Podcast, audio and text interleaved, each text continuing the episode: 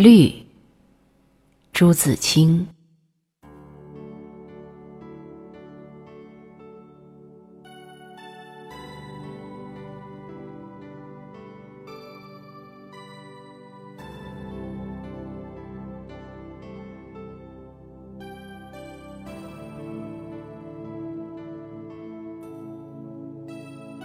我第二次到仙岩的时候。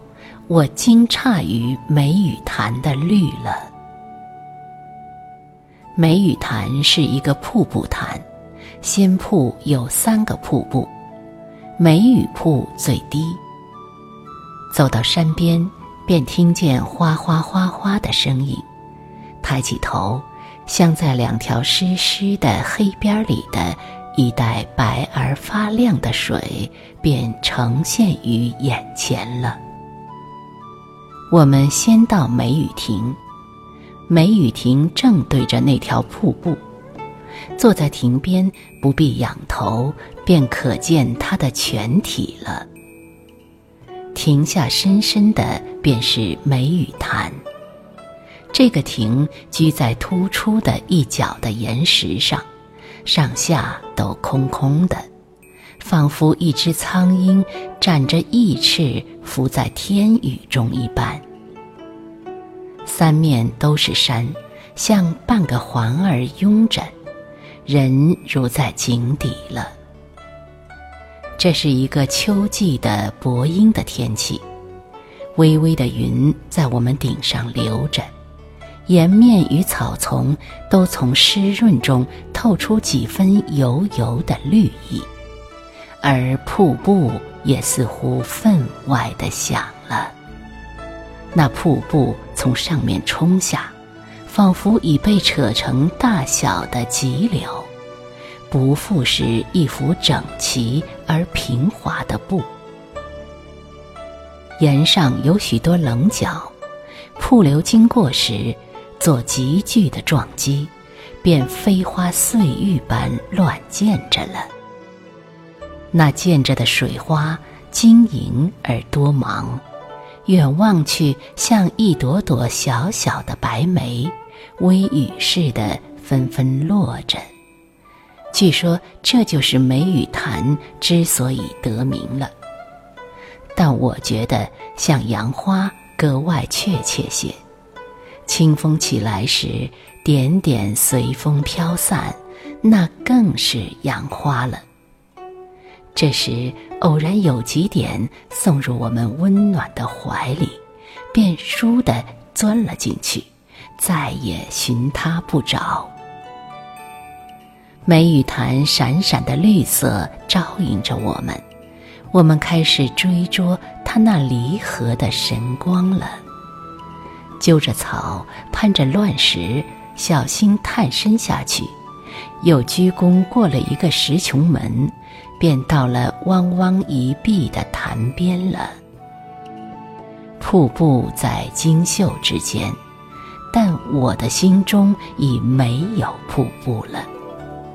我的心随着潭水的绿而摇荡，那醉人的绿呀，仿佛一张极大极大的荷叶铺着，满是奇异的绿呀。我想张开两臂抱住它，但这是怎样一个妄想呀！站在水边望到那面，居然觉着有些远呢。这平铺着、厚积着的绿，着实可爱。它松松的皱斜着，像少妇拖着的裙服；它轻轻的摆弄着。像跳动的初恋的处女的心，它滑滑的明亮着，像涂了明油一般，有鸡蛋清那样软，那样嫩，令人想着所曾触过的最嫩的皮肤。它又不杂些尘子，宛然一块温润的碧玉，只轻轻的一色，但你。看不透它。我曾见过北京什刹海福地的绿杨，脱不了鹅黄的底子，似乎太淡了。我又曾见过杭州虎跑寺旁高峻而深密的绿壁，重叠着无穷的碧草与绿叶的，那又似乎太浓了。其余呢，西湖的波太明了，秦淮河的又太暗了。可爱的，我将什么来比拟你呢？我怎么比拟得出呢？大约潭是很深的，故能蕴蓄着这样奇异的绿，仿佛蔚蓝的天融了一块在里面似的。这才这般的鲜润呀，那醉人的绿呀！我若能采你以为带，我将赠给那轻盈的舞女，她必能临风飘举了；我若能忆你以为眼，我将赠给那善歌的盲妹，她必明眸善睐了。